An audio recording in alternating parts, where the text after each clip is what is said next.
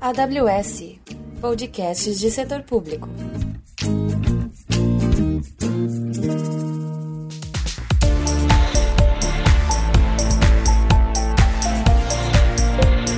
Bem-vindos à trilha de setor público da AWS Brasil. Eu sou Melissa Ravanini, arquiteta de soluções. E eu sou Bruno Silveira, também arquiteto de soluções. E nessa trilha mostraremos os desafios dos clientes de governo, educação e organizações sem fins lucrativos, que são os clientes atendidos pela área de setor público da AWS. Olá, todo mundo. Hoje a gente tem aqui um episódio especial que a gente vai fazer um pouco diferente dos episódios anteriores, que nós vamos fazer um bate-papo com alguns arquitetos aqui do nosso time de setor público.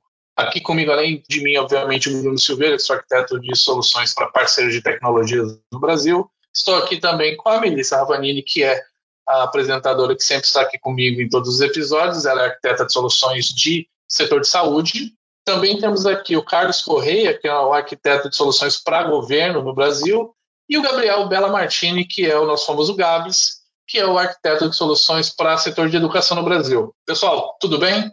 Tudo bem, Bruno? Bom, pessoal, hoje o episódio aqui a gente vai falar um pouco sobre segurança para esses setores que a gente citou aqui agora. Então, cada um vai trazer um pouco da visão é, em relação aos setores que cada um trabalha. A Melissa vai falar um pouco da, do setor de saúde, setor de NPO, que é o Non-Profit Organizations no Brasil, Carlos vai falar um pouco de governo, eu vou falar um pouquinho aqui sobre parceiros e o Gabriel vai falar um pouco de educação. Vai ser um bate-papo aí que a gente vai ter algumas questões que gente vai trazer aqui para a gente conversar e no desenrolar a gente vai tratar de alguns pontos de segurança. Vamos começar aqui pelo Carlos. Carlão, a gente está vendo aí recentemente vários tipos de ataques acontecendo aí no setor de governo, que é o setor que você trabalha bastante hoje. E eu queria saber de você como é que está esses últimos episódios que a gente vê muito sobre ataques, sequestro de dados, como é que seus clientes têm tratado isso? O que, a AWS pode ajudar ah, os nossos clientes a ter um ambiente mais resiliente a esse tipo de situação?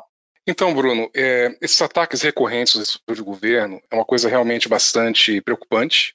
A gente tem que lembrar bastante que existem vários desafios hoje dentro de governo. Né? Primeiro, eles têm um modelo de contratação complexo, onde, dependendo das situações, eles não conseguem adquirir as tecnologias que são necessárias para fornecer os níveis de proteção que eles precisam. Existem constantes mudanças políticas, então, o cenário político ele é extremamente volátil dentro de governo, o que dificulta bastante a questão da, das lideranças e a forma e a condução das estratégias de longo prazo. E a questão do orçamento reduzido, né? Então, muitas vezes há um certo contingenciamento de orçamento e isso acaba se refletindo nas áreas que justamente tratam essas questões de segurança, tratam tecnologias nos órgãos, né? Outro detalhe importante é governo é uma área extremamente regulada. Ele é regido por diversas leis e normas, e isso dificulta bastante o, todo esse processo, toda essa forma de construir um arcabouço que forneça o máximo de proteção possível, né?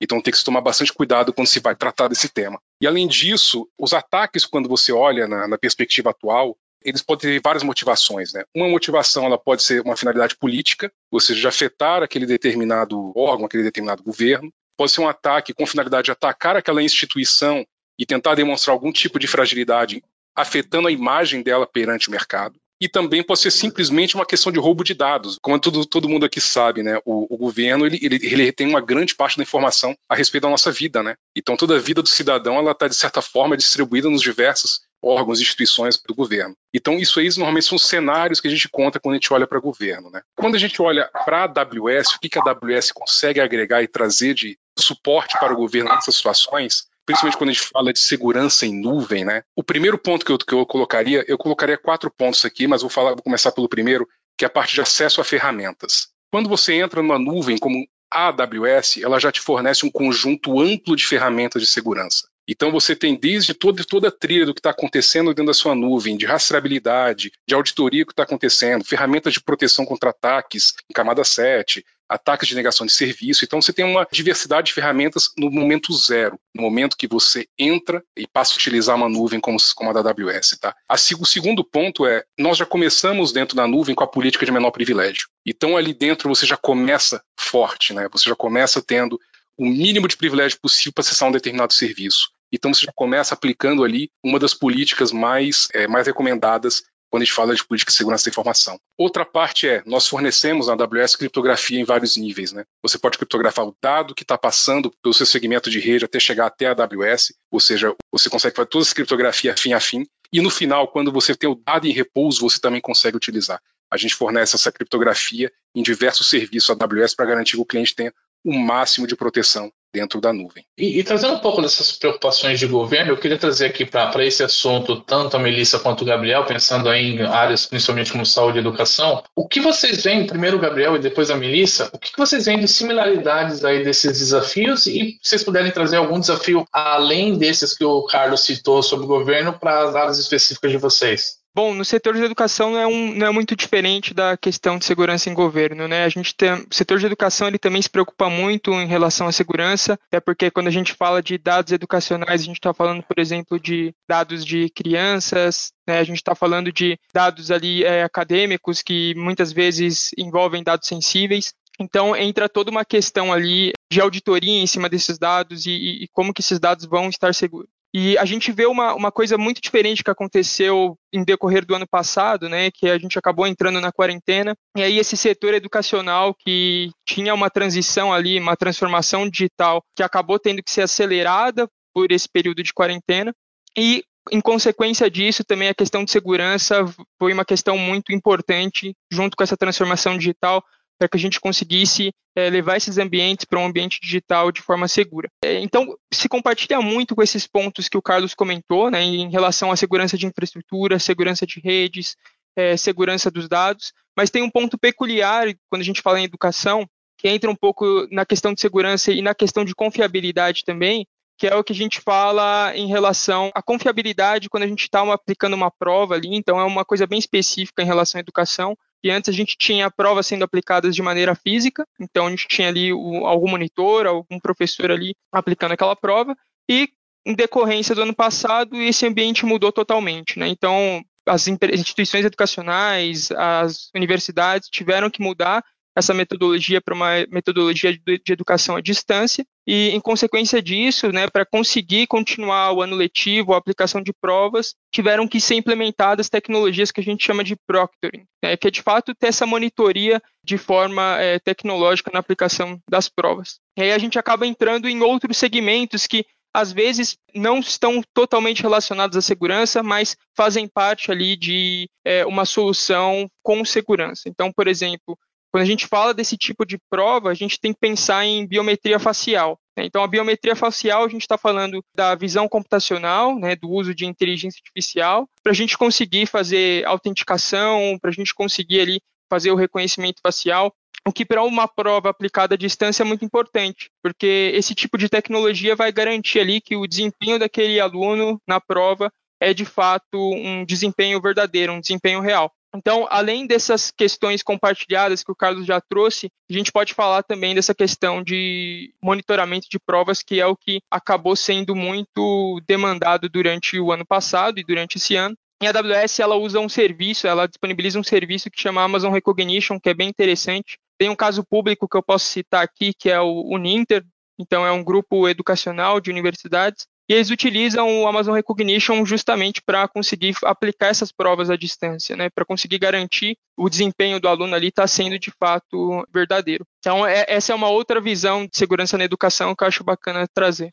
É interessante, Bruno, esse, esses dados que o Gabriel acabou de, de, compartilhar, até com respeito à parte da Covid, né? O que a gente percebeu também durante o mercado de governo, durante esse último ano de quarentena, não quarentena, é que o governo acelerou diversos projetos de digitalização. E isso aumenta cada vez mais os riscos de exposição de dados, porque é um movimento que está sendo feito de forma acelerada para disponibilizar informação à sociedade, só que muitas vezes esse movimento pode acabar trazendo algumas, algumas complicações se não forem tomadas as devidas precauções. Né? E como você, você, você bem conhece, Bruno, você que trabalha bastante com o tema de segurança, né? a segurança é transversal. Não é, basicamente, não é somente a tecnologia que irá garantir a segurança dos seus dados. Né? Existe toda a questão de vínculos de processos e pessoas em toda a cadeia. Então, isso é uma coisa que o governo está trabalhando. O governo ele tem um Plano Nacional de Segurança da Informação, que foi decretado em 2018, na, na realidade foi reestruturado com base em uma lei anterior, mas o decreto foi feito em 2018 É claro que os órgãos, as instituições, estavam no trabalho de fazer uma constante melhoria, de conseguir alcançar aquilo que é o ideal. E a pandemia ela veio, na mesma situação que o Gabriel falou, ela veio forçando eles a acelerar esse processo, a conseguir trazer o máximo de serviço ao cidadão o mais rápido possível de forma digital para evitar o máximo de atendimento presencial. E é um reflexo que a gente vê, mas é, é, é esperado que nos próximos anos o governo consiga atingir um nível de excelência em termos de segurança também. Gabriel, eu tenho, eu recebi é, já dúvidas de clientes como diferenciar na parte do proctoring, né, que você está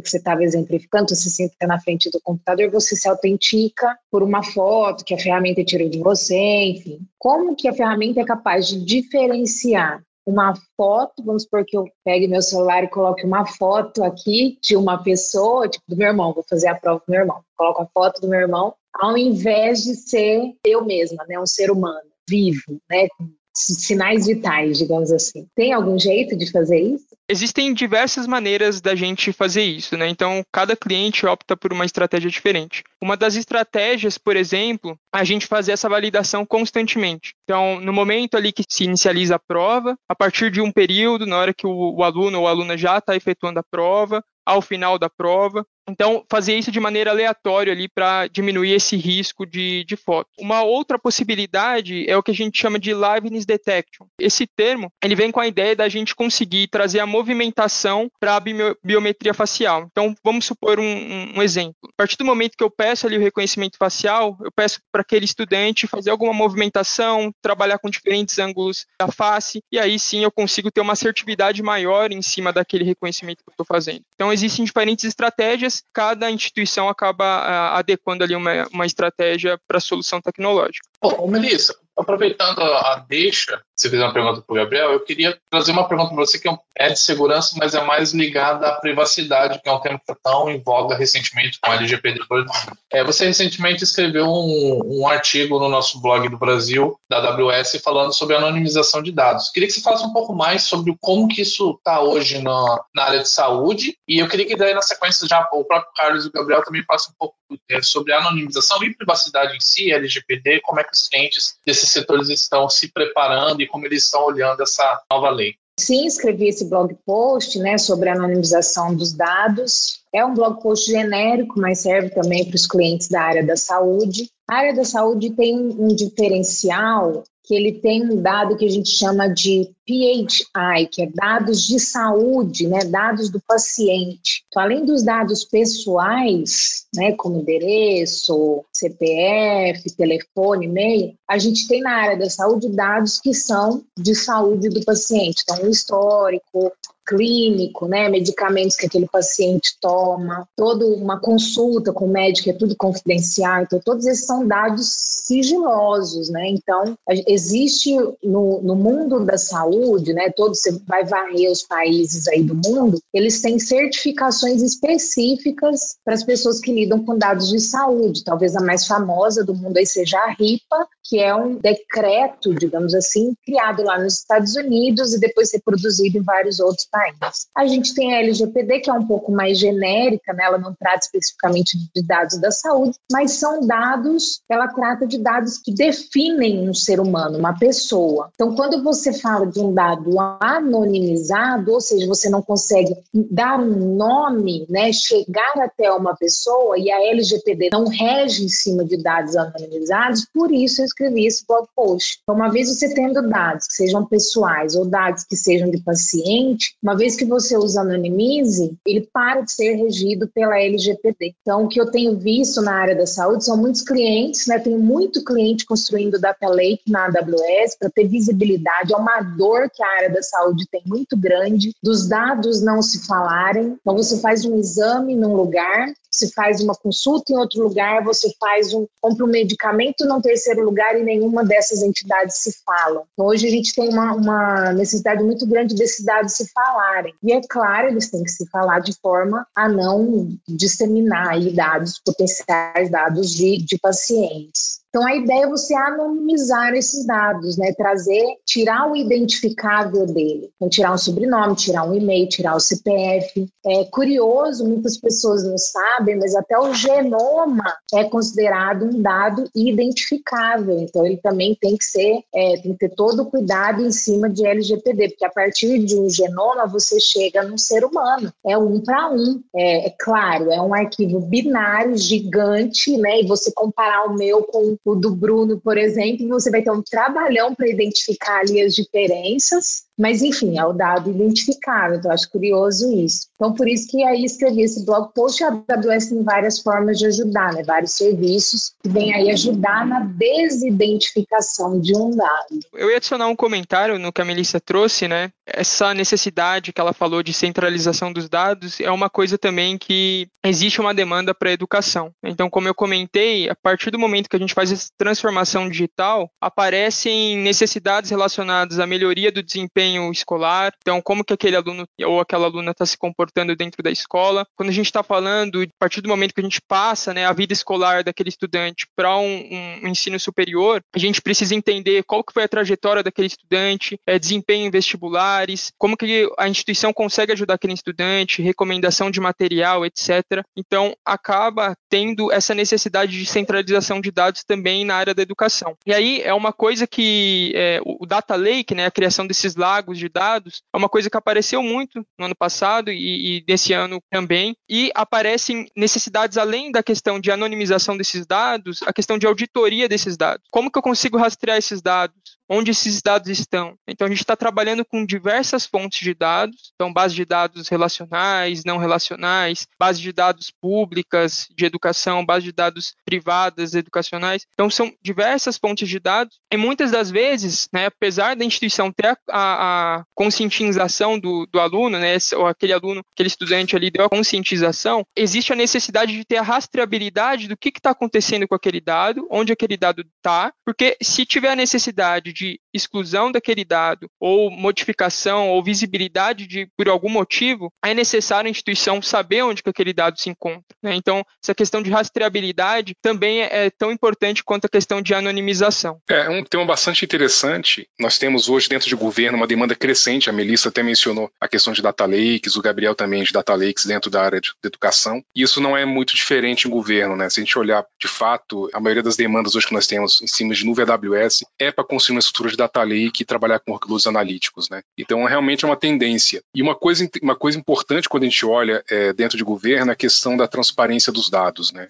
Muitas das vezes, quando o governo vai compartilhar uma determinada informação e tornar esse dado transparente, dependendo do tipo do dado, ele tem que mascarar, ele tem que fazer algum processo de anonimização. E isso é um desafio cada vez mais constante. Além disso, tem as chamadas iniciativas de Open Data. Muitas, muitos órgãos e institutos do governo hoje estão querendo disponibilizar dados para que pesquisadores independentes, universidades, institutos, ou seja, que busquem um determinado dado para poder realizar algum tipo de pesquisa, que possam utilizar dados reais, dados que o governo hoje possui. Né? E essas soluções de anonimização que a, que a Melissa escreveu no blog, elas vão exatamente de acordo com isso, que eles conseguirem fazer de uma forma automatizada e rápida a transformação de um dado que contém informações sigilosas em um dado que pode ser disponibilizado para o público em geral, em benefício da sociedade. Vocês trouxeram bastante, no, no primeiro bloco, na primeira rodada de perguntas, vocês trouxeram bastante desafio das áreas de vocês, especificamente. Falando um pouco agora sobre privacidade, eu queria trazer um ponto relacionado aos parceiros da AWS, como que eles podem ajudar os clientes nossos de vários setores para que essa jornada seja mais segura na nuvem. Então,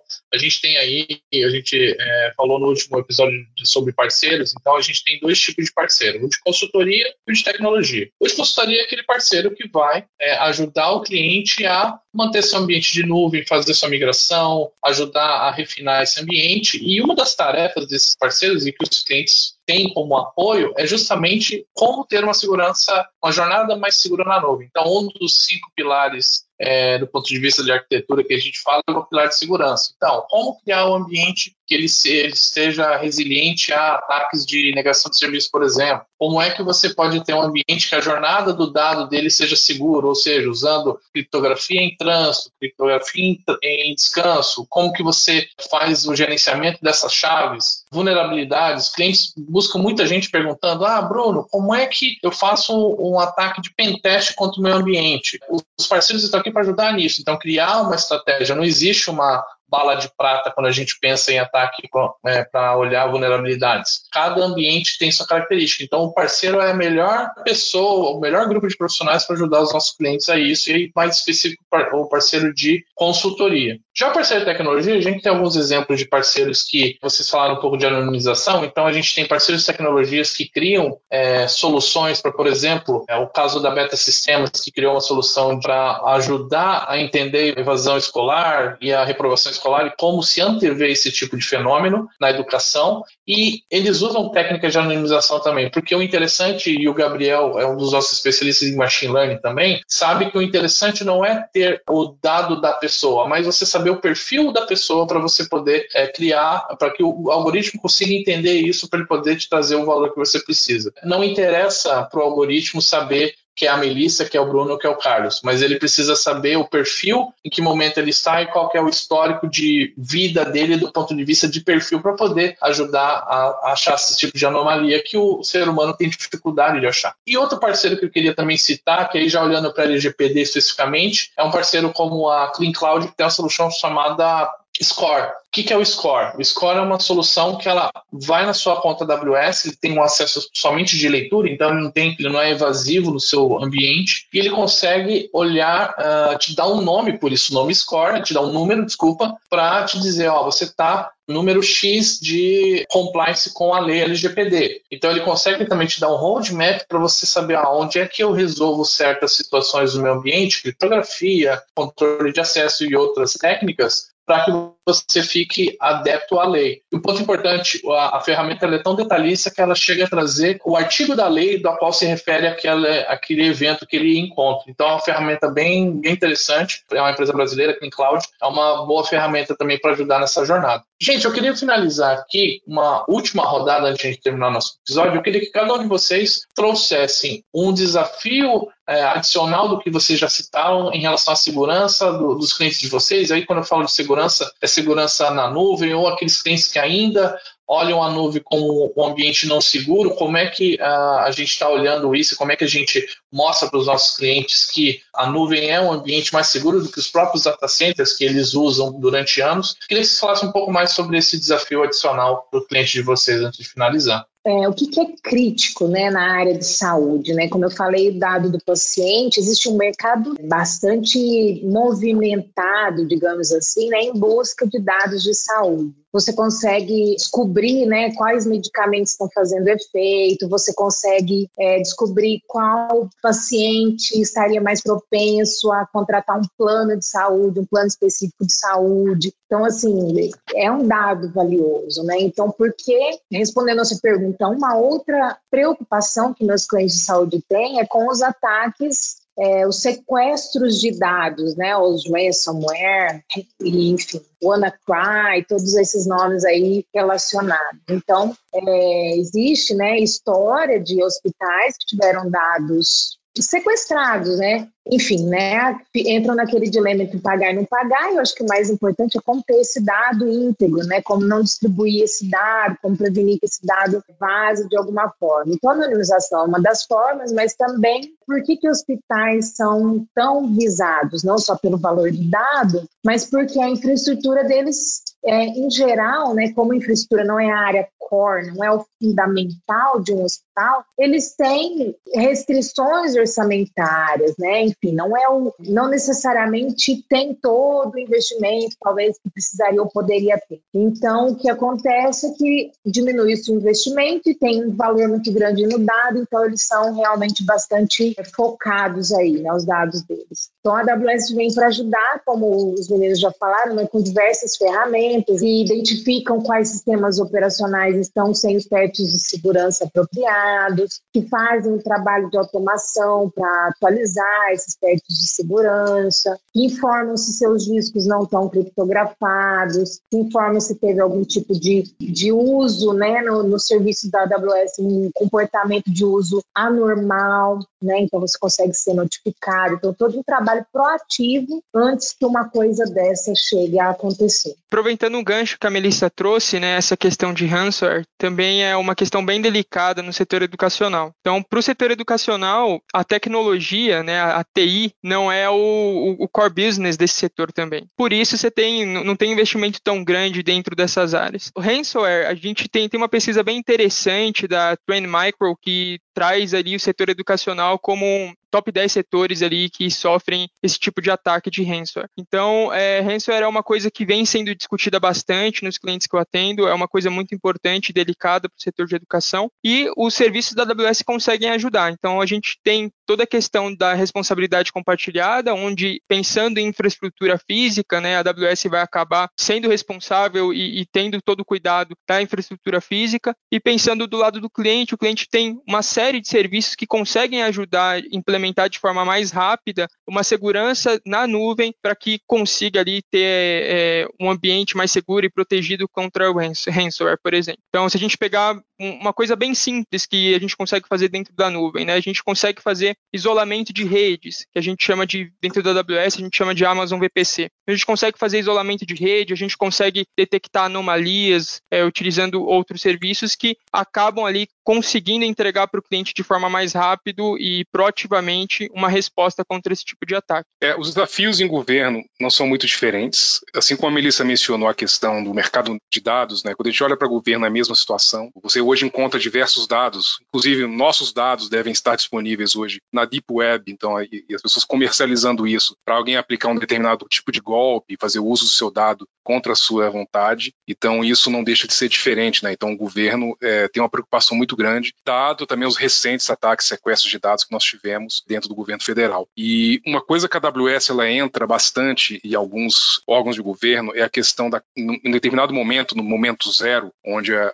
um determinado cliente tem essa preocupação e precisa tomar alguma medida para garantir a proteção de dados, e a gente ter a capacidade de fornecer para ele, por exemplo, um backup ao site, oferecer para ele uma capacidade dele construir um DR, um disaster recovery do ambiente que hoje ele tem dentro, do dentro da sua infraestrutura, colocando isso na nuvem, né? A gente dá a capacidade dele ter arquiteturas híbridas, trazendo uma solução de outposts que pode rodar dentro do data center dele, com uma solução totalmente gerenciada pela AWS. Né? Então existem diversas alternativas que a gente pode fornecer para trazer um pouco mais de conforto e segurança para o cliente. A gente sabe que a questão do Hampson é, é uma questão delicada, ela é complexa, não é fácil de ser tratada, existem diversos outros artifícios que um atacante pode utilizar para poder alcançar e ter acesso à rede, mas é, é óbvio que a, de, de, quando a gente pensa em em tecnologia, a gente tem que ter sempre uma contingência. E a contingência é você ter que ter seu dado sempre protegido em algum outro lugar, de forma que ninguém tenha acesso àquele dado e que possa impedir você de recuperar essa informação. Então, é, a, a, nossa grande dica é: temos que ter, passar a ter uma segurança mais proativa, tomando ações desse tipo, não ser tão reativo, tomando ações a proteger o dado, que o dado hoje é a parte de maior valor da nossa sociedade, é se a gente parar para pensar. O mundo, o mundo hoje é regido por dados. E outro ponto muito importante é, além de você fazer essa proteção, você tem que ter uma governança real. Tem que saber gerir o que você tem de dado, como esse dado entrou, como é que esse dado é rastreável dentro da sua instituição. Então você tem que ter um total controle que caso ocorra um incidente desse tipo, na escala do que já aconteceu, você tenha uma resposta rápida que você consiga recuperar o dado e voltar o serviço de volta para o cidadão. Né? Então, a importância do governo principal é ele conseguir atender o cidadão continuamente e não interromper seus serviços por causa de uma situação como essa. Pessoal, muito obrigado. Antes de eu, encerrar aqui, eu queria dar duas dicas para os nossos ouvintes. São dois serviços da AWS que os nossos clientes eles podem começar a usar já e eles têm 30 dias gratuito. Um é o Amazon Barduri, que é o serviço de detecção de anomalia das contas da AWS. É um clique para habilitar ele, ele roda 30 dias sem custo para os nossos clientes e ele, durante esse tempo, além de ele olhar todas as anomalias do ambiente, ele consegue mostrar como é que está o ambiente do ponto de vista de segurança. Ele também mostra o quanto você está usando nesse momento dessa POC de 30 dias. Então, você consegue ter uma ideia do custo que você teria no ambiente é, produtivo. E o segundo serviço que eu daria aqui como dica é o AWS Security Hub,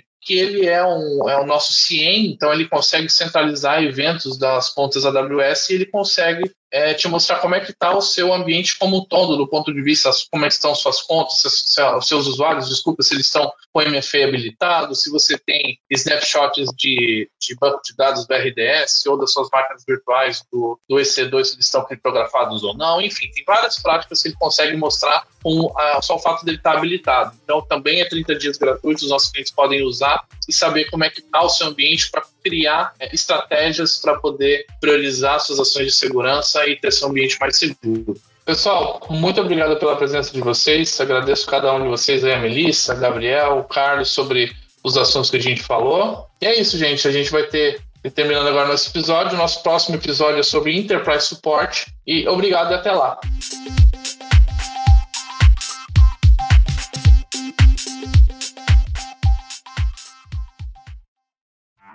Esse episódio foi editado pelos editores. Acesse oseditores.com.br.